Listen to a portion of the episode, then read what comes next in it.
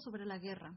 Yo, la que nunca quiso leer libros sobre guerras, a pesar de que en la época de mi infancia y juventud fueran la lectura favorita. De todos mis coetáneos. No es sorprendente, éramos hijos de la gran victoria, los hijos de los vencedores. ¿Que cuál es mi primer recuerdo de la guerra? Mi angustia infantil en medio de unas palabras incomprensibles y amenazantes. La guerra siempre estuvo presente, en la escuela, en la casa, en las bodas y en los bautizos, en las fiestas y en los funerales, incluso en las conversaciones de los niños. Un día mi vecinito me preguntó, ¿qué hace la gente bajo tierra? ¿Cómo viven allí? Nosotros también queríamos descifrar el misterio de la guerra. Entonces, por primera vez pensé en la muerte, y ya nunca más he dejado de pensar en ella. Para mí se ha convertido en el mayor misterio de la vida. Para nosotros, todo se originaba en aquel mundo terrible y enigmático. En nuestra familia, el abuelo de Ucrania, el padre de mi madre, murió en el frente y fue enterrado en suelo húngaro. La abuela de Bielorrusia, la madre de mi padre, murió de tifus en un destacamento de partisanos. De sus hijos, dos marcharon con el ejército y desaparecieron en los primeros meses de guerra. El tercero fue el único que regresó a casa. Era mi padre.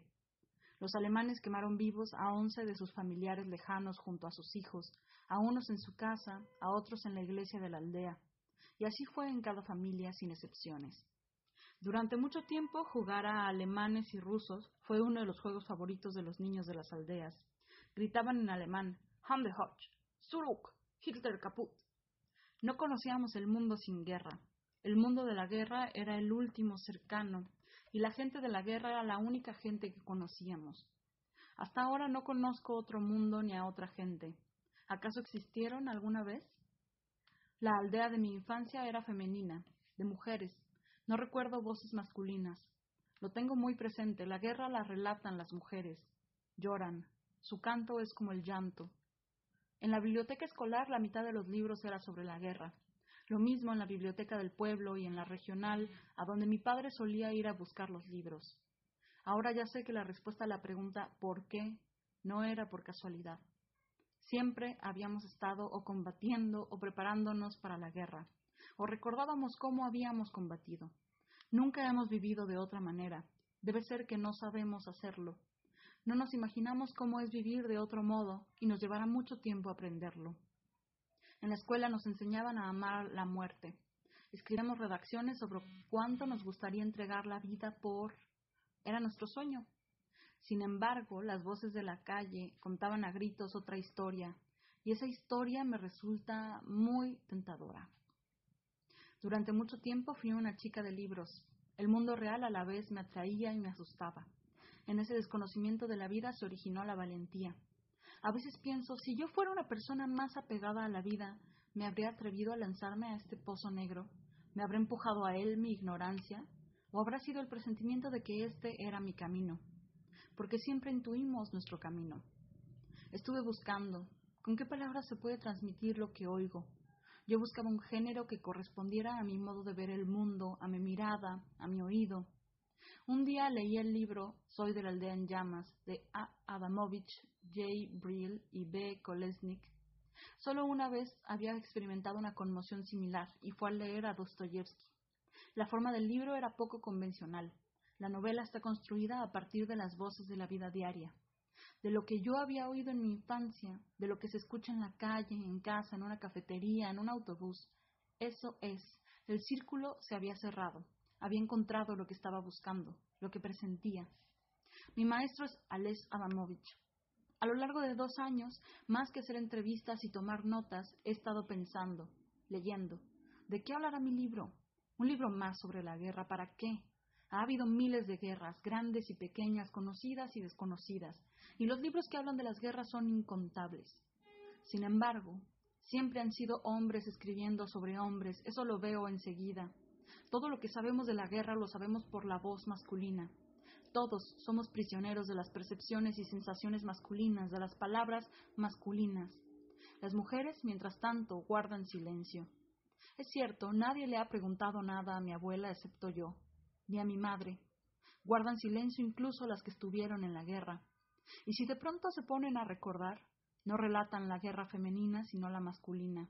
Se adaptan al canon, Tan solo en casa, después de verter algunas lágrimas en compañía de sus amigas de armas, las mujeres comienzan a hablar de su guerra, de una guerra que yo desconozco, de una guerra desconocida para todos nosotros. Durante mis viajes de periodista, en muchas ocasiones he sido la única oyente de unas narraciones completamente nuevas, y me quedaba asombrada como en la infancia. En esos relatos entrevía el tremendo rictus de lo misterioso. En lo que narran las mujeres no hay, o casi lo que estamos acostumbrados a leer y a escuchar cómo unas personas matan a otras de forma heroica y finalmente vencen, o cómo son derrotadas, o qué técnica se usó y qué generales había. Los relatos de las mujeres son diferentes y hablan de otras cosas. La guerra femenina tiene sus colores, sus olores, su iluminación y su espacio. Tiene sus propias palabras. En esta guerra no hay héroes ni hazañas increíbles, tan solo hay seres humanos involucrados en una tarea inhumana. En esta guerra no solo sufren las personas, sino la tierra, los pájaros, los árboles, todos los que habitan este planeta junto a nosotros. Y sufren en silencio, lo cual es aún más terrible. ¿Pero por qué? me preguntaba a menudo, ¿por qué después de haberse hecho un lugar en un mundo que era del todo masculino, las mujeres no han sido capaces de defender su historia, sus palabras, sus sentimientos? Falta de confianza. Se nos oculta un mundo entero. Su guerra sigue siendo desconocida. Yo quiero escribir la historia de esta guerra, la historia de las mujeres. Tras los primeros encuentros, la sorpresa. Las pasiones militares de las mujeres eran instructora sanitaria, francotiradora, tirador de ametralladora, comandante de cañón antiaéreo, zapadora. Ahora esas mismas mujeres son contables, auxiliares de laboratorio, guías turísticas, maestras. Los roles no coinciden. Al recordar parece que evocan a otras chicas. Recuerdan y se sorprenden de ellas mismas. Ante mis ojos veo cómo la historia se humaniza, se va pareciendo a la vida normal, surge una iluminación diferente. Algunas de estas mujeres son narradoras extraordinarias. En sus vidas hay páginas capaces de competir con las mejores páginas de los clásicos de la literatura. El ser humano se ve a sí mismo con claridad desde arriba, desde el cielo, y desde abajo, desde la tierra. Delante está todo el camino hacia arriba y hacia abajo, del ángel a la bestia, los recuerdos no son un relato apasionado o impasible de la realidad desaparecida, son el renacimiento del pasado, cuando el tiempo vuelve a suceder. Recordar es sobre todo un acto creativo. Al relatar la gente crea, redacta su vida. A veces añaden algunas líneas o reescriben. Entonces tengo que estar alerta, en guardia. Y al mismo tiempo el dolor derrite cualquier nota de falsedad, la aniquila. La temperatura es demasiado alta, He comprobado que la gente sencilla, las enfermeras, cocineras, lavanderas, son las que se comportan con más sinceridad. Ellas, ¿cómo explicarlo bien? Extraen las palabras de su interior, en vez de usar las de los rotativos o las de los libros. Toman sus propias palabras en vez de coger prestadas las ajenas. Y solo a partir de sus propios sufrimientos y vivencias.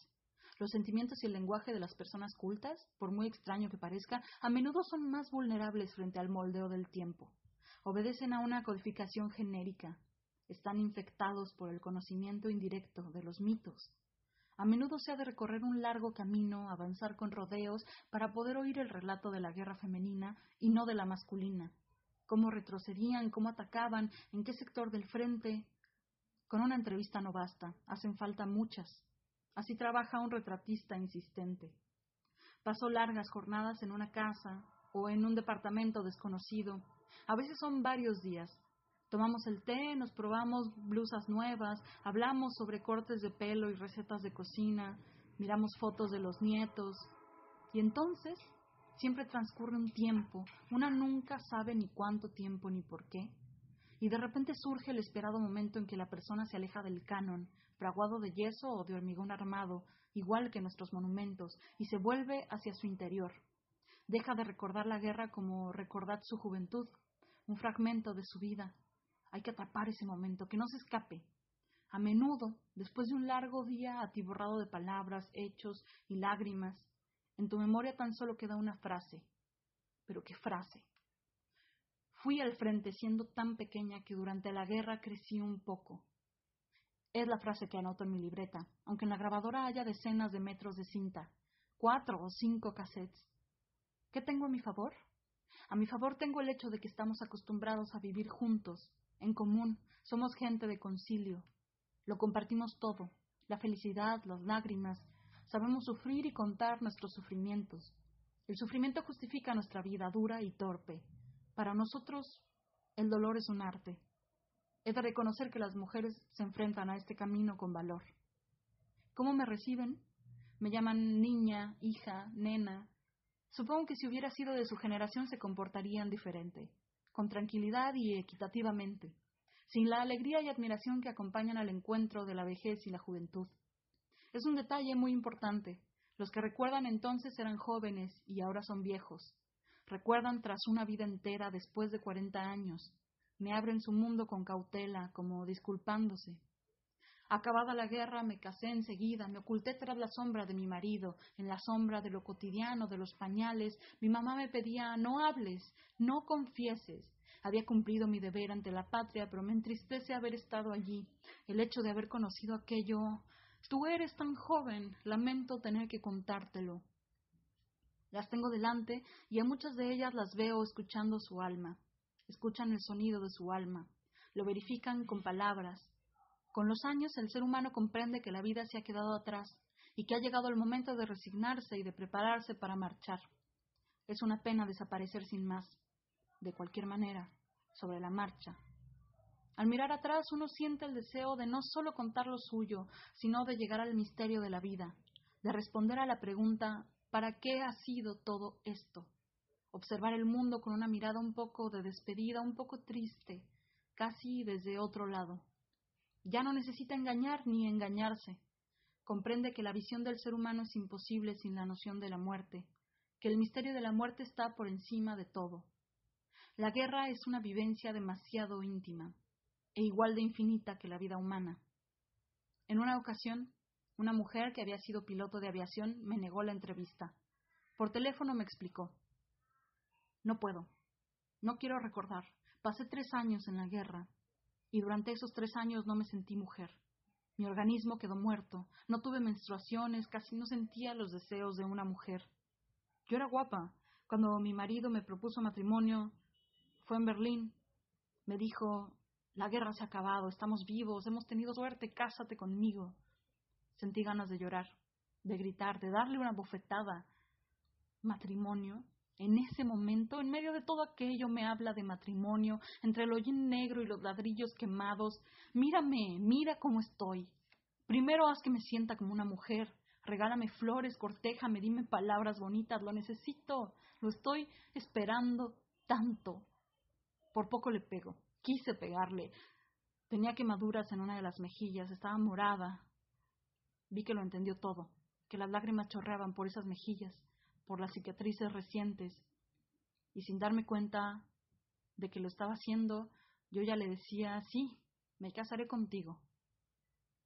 Perdóname, no puedo hablar. La comprendí, aunque para mí esto también es una página, o una media página del futuro libro. Textos, textos, los textos están en todas partes, en los departamentos de la ciudad, en las casas del campo, en la calle, en el tren.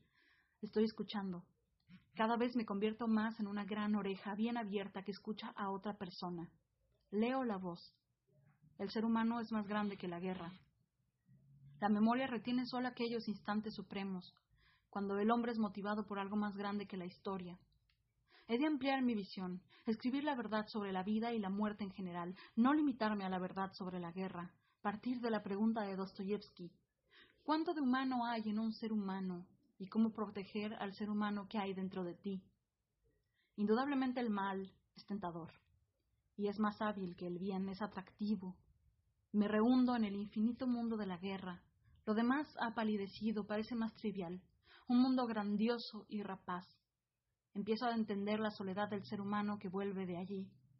Es como regresar de otro planeta o de otro universo, el que regresa posee un conocimiento que los demás no tienen y que solo es posible conseguir allí cerca de la muerte. Si intenta explicar algo con palabras, la sensación es catastrófica, pierde el don de la palabra, quiere contar y los demás quieren entender, pero se siente impotente. Siempre se encuentra en un espacio diferente, rodeado de un mundo invisible. Como mínimo somos tres los que participamos en la conversación, el que habla, la persona tal como fue en el pasado narrado, y yo.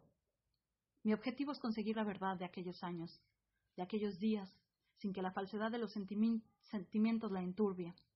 Inmediatamente después de la guerra, la persona cuenta una guerra determinada, pero pasadas unas décadas es evidente que todo cambia, porque la vida del narrador se cuela entre sus recuerdos, todo su ser, lo que ha vivido en esos años, lo que ha leído, lo que ha visto, a los que ha conocido, y hasta su felicidad o su desgracia. ¿Conversamos a solas o hay alguien más? ¿La familia? ¿Los amigos? ¿Qué amigos? Los amigos del frente son una cosa, los demás otra. Los documentos son seres vivos, cambian, se tambalean junto a nosotros, son una fuente de la que siempre se puede extraer algo más, algo nuevo y necesario justo ahora, en este preciso instante. ¿Qué estamos buscando? No buscamos las hazañas y los actos heroicos, sino lo sencillo y humano, lo que sentimos más cercano. Por decir algo, ¿qué es lo que más me gustaría saber sobre la Grecia antigua o de la historia de Esparta? Me gustaría leer de qué hablaba la gente en sus casas, cómo se marchaban a la guerra, qué palabras decían el último día y la última noche a sus amados, cómo se despedía a los guerreros, cómo esperaban que volvieran de la guerra, no a los héroes y a los comandantes, sino a los jóvenes sencillos. La historia, a través de las voces de testigos humildes y participantes sencillos, anónimos. Sí, eso, eso es lo que me interesa, lo que quisiera transformar en literatura. Pero los narradores no solo son testigos, son actores y creadores, y en último lugar, testigos. Es imposible afrontar la realidad de lleno cara a cara. Entre la realidad y nosotros están nuestros sentimientos, me doy cuenta de que trato con versiones, de que cada uno me ofrece la suya, de cómo se mezclan y entrecruzan, nace el reflejo de un tiempo y de las personas que lo habitan. De mi libro no me gustaría que dijeran, ay, sus personajes son reales y ya. Que no es más que historia, simplemente historia. No escribo sobre la guerra, sino sobre el ser humano en la guerra. No escribo la historia de la guerra, sino la historia de los sentimientos. Soy historiadora del alma. Por un lado, estudio a la persona concreta que ha vivido en una época concreta y ha participado en unos acontecimientos concretos. Por otro lado, quiero discernir en esa persona al ser humano eterno, la vibración de la eternidad, lo que hay en él de inmutable. Me dicen, bueno, los recuerdos no son historia y tampoco son literatura. Simplemente son la vida, llena de polvo y sin el retoque limpiador de la mano del artista. Una conversación cualquiera está repleta de materia prima. Son los ladrillos que están por todas partes. Pero los ladrillos y el templo son cosas distintas. Yo lo veo diferente. Es justo ahí, en la calidad de la voz humana, en el vivo reflejo del pasado, donde se ocultan la alegría original y la invencible tragedia de la existencia su caos y su pasión, su carácter único e inescrutable, en su estado puro, anterior a cualquier tratamiento, los originales. Construyo los templos de nuestros sentimientos, de nuestros deseos, de los desengaños, sueños, de todo lo que ha existido pero puede escabullirse. Una vez más, me interesa no solamente la realidad que nos rodea, sino también la que está en nuestro interior. Lo que más me interesa no es el suceso en sí, sino el suceso de los sentimientos, digamos el alma de los sucesos. Para mí, los sentimientos son la realidad. Y la historia está allí, afuera, entre la multitud. Creo que en cada uno de nosotros hay un pedacito de historia. Uno posee media página, otro dos o tres. Juntos escribimos el libro del tiempo. Cada uno cuenta a gritos su propia verdad, la pesadilla de los matices, es preciso oírlo todo y diluirse en todo, transformarse en todo esto. Y al mismo tiempo no perderse, fundir el habla de la calle y de la literatura. La dificultad adicional es que hablamos del pasado con el lenguaje de hoy, ¿cómo se podrán transmitir los sentimientos de entonces? Es por la mañana y suena el teléfono. No nos conocemos, he venido de Crimea, la llamo desde la estación de ferrocarril. Está lejos de su casa, quiero contarle mi guerra. Yo tenía planes para ir con mi hija al parque, a montar en el carrusel. ¿Cómo le explico a una criatura de seis años lo que estoy haciendo? Hace poco me preguntó, ¿qué es una guerra? ¿Cómo responderle? Quiero que entre en el mundo con el corazón tierno. Le explico que no se puede arrancar una flor tal cual, por las buenas, que da pena aplastar a una mosca o quitarle un ala a una libélula. Entonces, ¿cómo explicarle la guerra a un ser pequeño? ¿Cómo explicarle la muerte? ¿Cómo responder por qué unas personas matan a otras? Matan incluso a niños tan pequeños como ella. Nosotros, los adultos, formamos una especie de complot. ¿Y los niños qué? Después de la guerra mis padres lograron explicármelo a mí, pero yo ya no soy capaz de hacer lo mismo con mi hija. No encuentro las palabras. Cada vez la guerra nos gusta menos. Nos cuesta más justificarla. Para nosotros ya es el asesinato, nada más. Al menos para mí lo es. No estaría mal escribir un libro sobre la guerra que provocara náuseas, que lograra que la sola idea de la guerra diera asco, que pareciera de locos, que hiciera vomitar a los generales. Esta lógica de mujeres deja atónitos a mis amigos, a diferencia de mis amigas. Y vuelvo a oír el argumento masculino. Tú no has participado en ninguna guerra. Pero tal vez es lo mejor. No conozco la pasión del odio. Tengo una visión neutral. No de militar, no de hombre. En óptica existe el concepto de luminosidad. Es la capacidad del objetivo de fijar mejor o peor la imagen captada. En cuanto a la intensidad de los sentimientos, de la percepción del dolor, la memoria bélica de las mujeres posee una luminosidad extraordinaria. Diría incluso que la guerra femenina es más terrible que la masculina. Los hombres se ocultan detrás de la historia, detrás de los hechos. La guerra los seduce con su acción, con el enfrentamiento de las ideas, de los intereses, mientras que las mujeres están expensas de los sentimientos. Y otra cosa, a los hombres desde que son niños se les dice que tal vez, de mayores, tendrán que disparar. Nadie les enseña eso a las mujeres. Ellas no contaban con que tendrían que hacer ese trabajo. Sus recuerdos son distintos, su forma de recordar es distinta. Son capaces de ver aquello que para los hombres está oculto. Repito, su guerra tiene olores, colores, tiene un detallado universo existencial. Nos dieron los macutos y los usamos para cosernos unas falditas. En la oficina de reclutamiento entré por una puerta llevando un vestido y salí por otra llevando un pantalón y una camisa militar. Me cortaron la trenza y no me dejaron más que un flequito.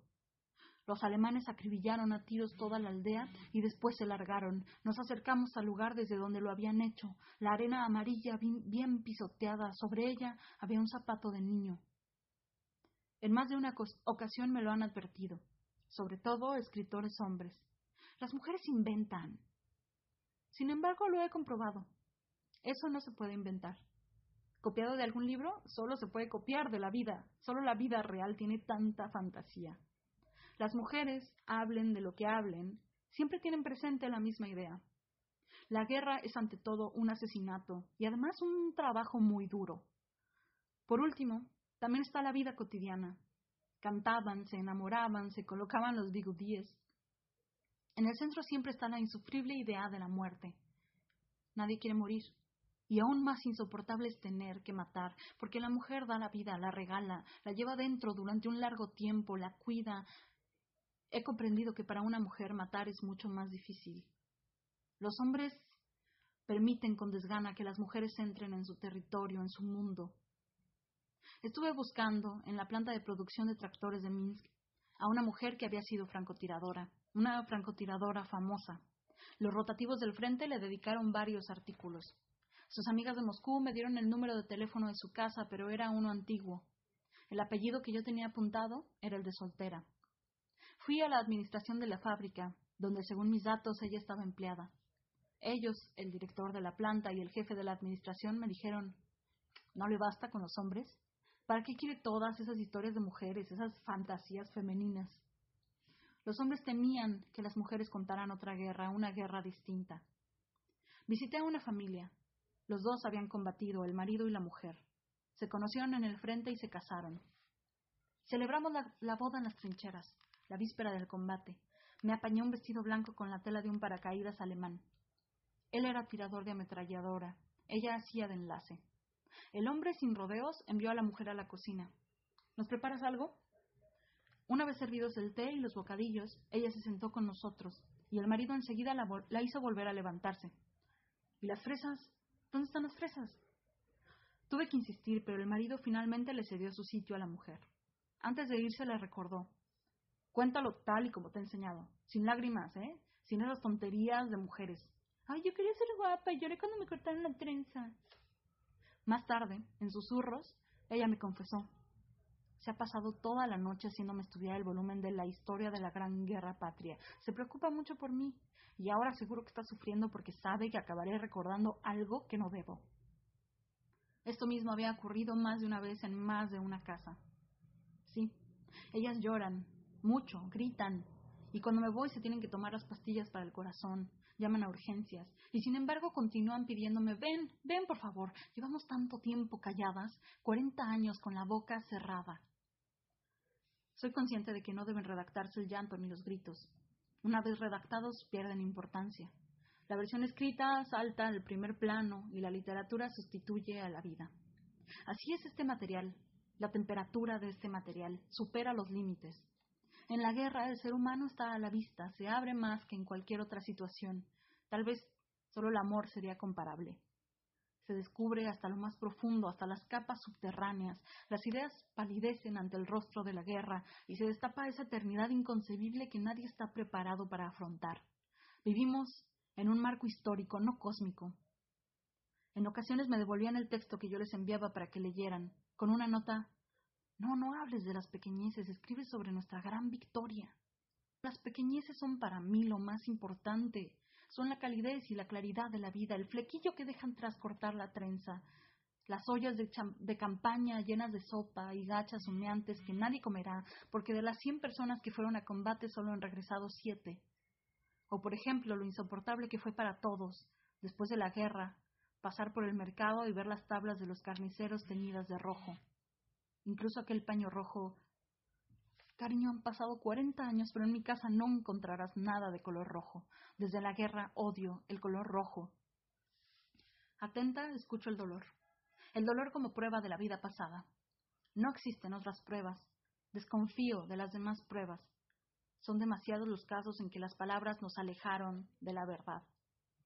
Reflexiono sobre el sufrimiento, que es el grado superior de información, el que está en conexión directa con el misterio, el misterio de la vida.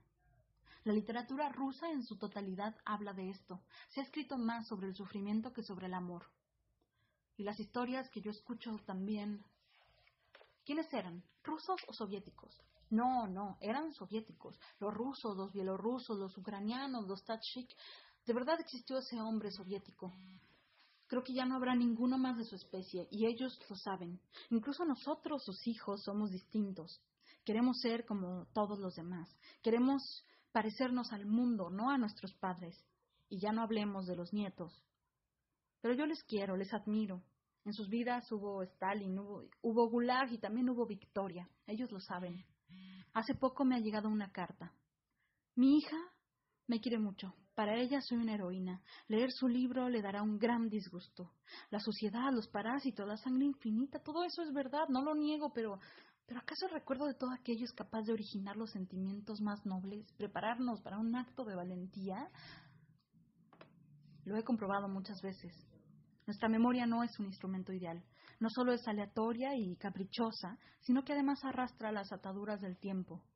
Miramos al pasado desde el presente. El punto desde el que observamos no puede estar en medio de la nada.